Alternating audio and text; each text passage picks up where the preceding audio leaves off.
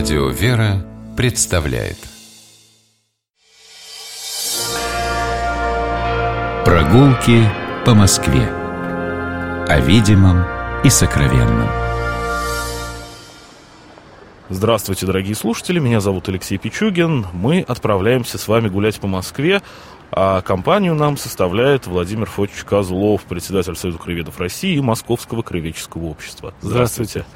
Идем сегодня с вами на Мясницкую улицу. И очень просто. Выходим из метро Лубянка по указателю «Выход на Мясницкую». И вот мы на ней. Первое, что нас встречает, это, конечно, слева большой дом, хорошо известный, доходный дом, Страховой дом Россия когда-то. Россия когда-то в самом конце 19 века. Ну, кстати, ту часть, которую мы видим при выходе из метро, э, как раз к дому доходному дому страхового общества России отношения не имеет, это уже Щусев в 40-х годах пристроил. Э, ну, э, он, да, да, он соединял это в 40-е годы, в наши 80-е переделали. И от красивого э, такого ажурного, правда, огромного дома – осталось мало что. Ну, ну, сам дом остался, просто сам дом остался, декора конечно. ничего не осталось. Да, от декора почти ничего не осталось, правильно. И целый переулок там спрятан теперь в этих... Ну, и с, э, известно, это целая история угу. большая. С 19 -го года особый отдел Московской ЧК, потом здесь аппарат главный ВЧК, ОГПУ, НКВД, МВД.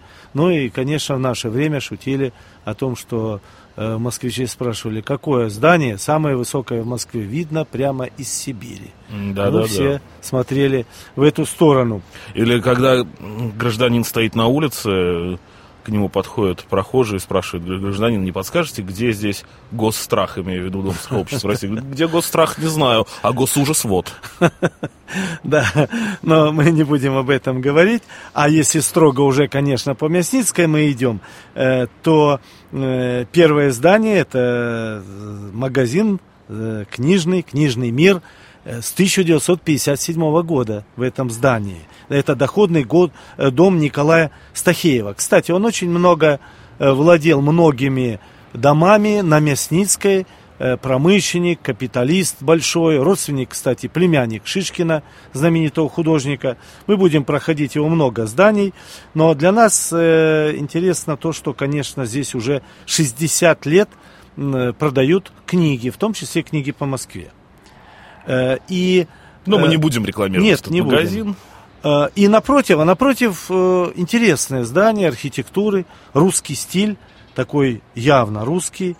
897-99 год – это Московская духовная консистория. Орган главной церковное управление Московской митрополии.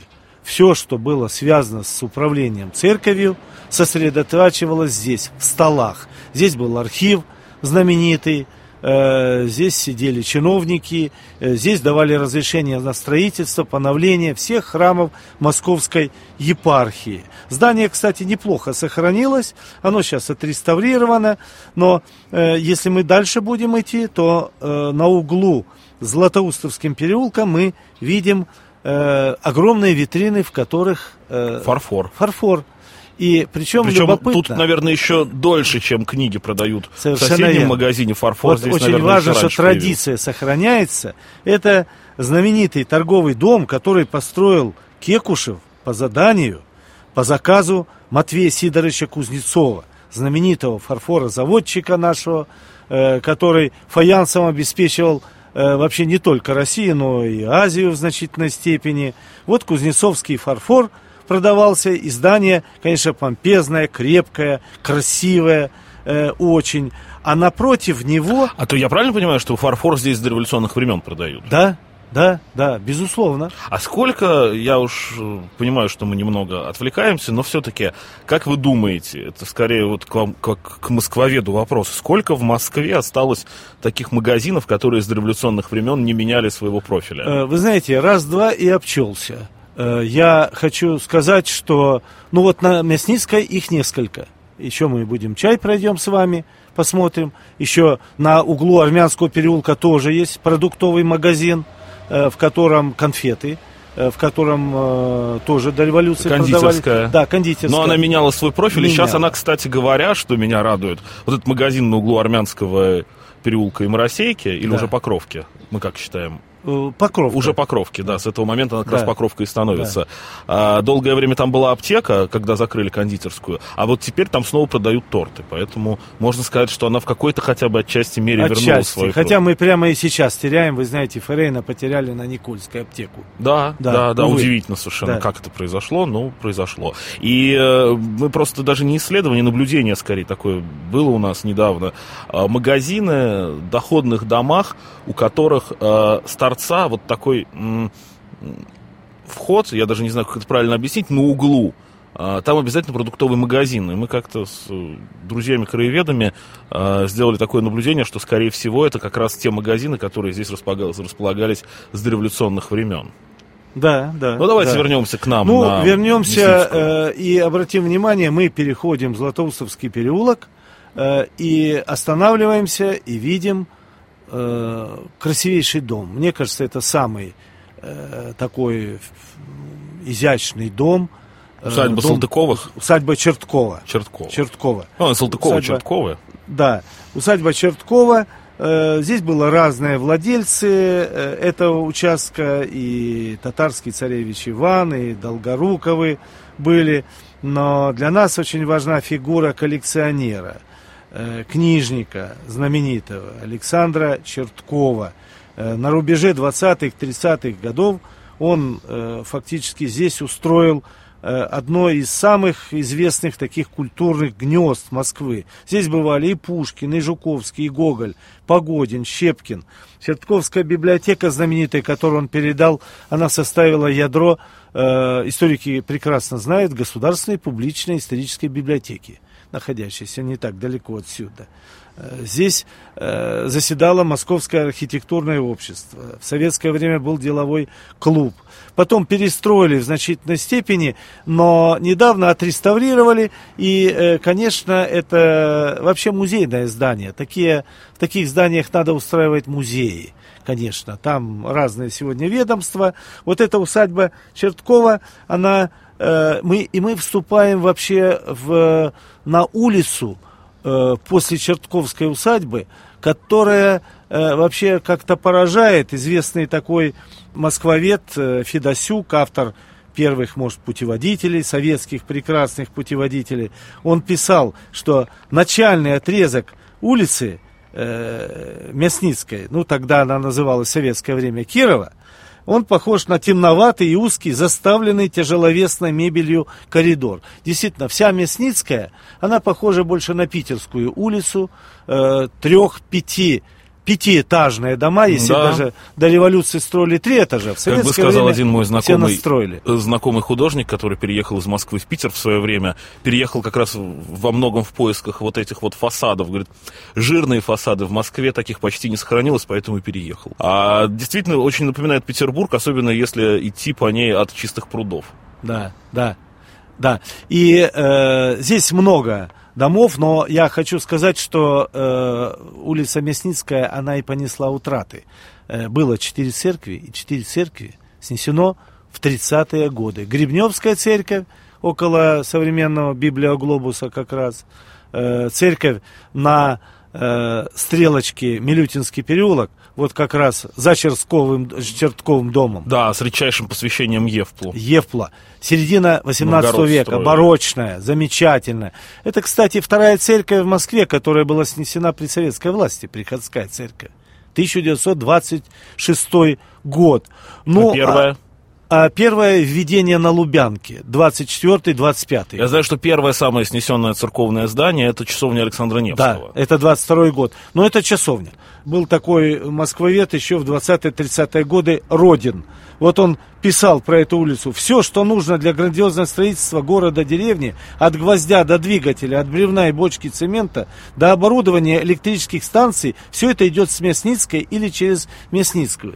Здесь электротехнические конторы, синдикаты, тресты были и в советское время, и до революции. Инженеры имели свои проектные бюро и по правой, и по левой стороне.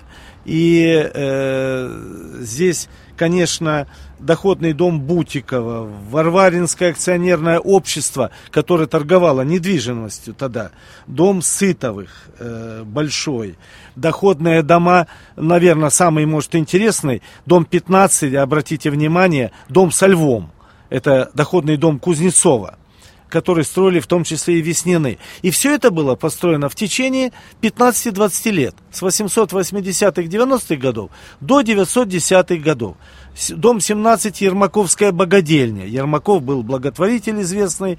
И, конечно, нас радует чайный магазин Перлова. Да, но, к сожалению, есть такие здания, как 11 дом, да, в, в, который воткнули туда несколько лет назад. Да, да, есть. Ну, вы извините меня, но э, высшая школа экономики, раз уже вспомнили, не могу об этом сказать, пустое место, где стоял дом Евпла. Храм Евпла, Храм да. Евпла. Можно было воссоздать. Да, Храм замечательный. об этом. Да.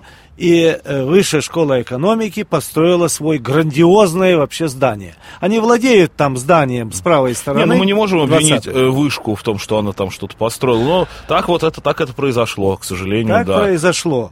Наверное, самое интересное здание – это чайный магазин, действительно. Вот это китайский, китайский вид пагоды, там и дракончики, и зонтики вы увидите в украшениях, э, пагоду вверху. Построил владелец Сергей Васильевич Перлов, э, который основал фирму известную, построил для него Клейн сначала здание, потом Гиппиус перестроил, Э, это, конечно, там была и коллекция его китайской живописи и фарфора. Э, И даже в советское время не разрушили дом, не изменили. Здесь было чаеуправление наше основное. Кстати, здесь э, Перлов продавал, раньше ведь продавали чай в картонных упаковках. А он стал продавать в металлических банках, красивых, может, вы видели, ну, каждый, конечно, видел, старенькие такие банки. Конечно, да. Золотые. Да, да, да. Вот. У Э, кого-то они еще потом столетия дом простояли. Да, да. Э, Вот сегодня он украшает, и в советское время он был, пахнет чаем и кофе. Да, Всегда. этот запах этого проходишь. дома, это что-то такое из Особенно в советское время. Здесь такие очереди, конечно, были большие. Ну, а э, заканчивается фактически левая сторона, э, может быть, самая интересная, э, Мясницкой до бульвара, это домом Юшкова. Генерал-поручик Юшков, для которого, по всей видимости, строил Баженов, знаменитый, 780-90-е годы, с ротондой такой оригинальной. Э, Но дом Юшкова стал знаменит даже не поэтому, а потому что э, Юшковы поразорились и продали дом училищу ваяния, живописи и ваяния, в котором потом стали преподавать из отчества. И здесь э, в советское время был в Хутемас, знаменитые наши мастерские. Э, И, конечно, наверное, не ошибусь, скажу, что две трети э, московских архитекторов, художников э, учились здесь. Здесь есть мемориальная доска Саврасову. Э, Потом э, здесь не было никаких мастерских, был Московский механический институт, но с 80-х годов вновь традиция подхвачена, институт живописи, скульптуры, а с 89 -го года преобразован он в Российскую академию живописи, э, собственно, и там пребывает замечательный. Ну, а на пустом месте, которое, к сожалению, сейчас перестраивает под э, подъезды театра. Был театра. храм. Был храм. Флора и Лавра. Э, знаете, игрушечная такая сказка э, 17 века. Почти не перестраивался с момента своего сооружения в 651 году. Э, его, увы, снесли, отреставрировали в начале 20 века и снесли в 1934 году. Вот так мы погуляли по Мясницкой улице. Владимир Козлов, председатель Союза краеведов России Московского краеведческого общества. Я Алексей Пичугин.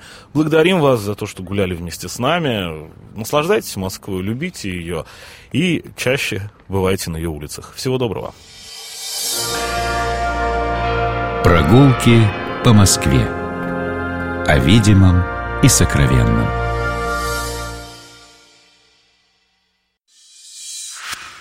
Программа «Прогулки по Москве» произведена при поддержке Комитета общественных связей правительства Москвы.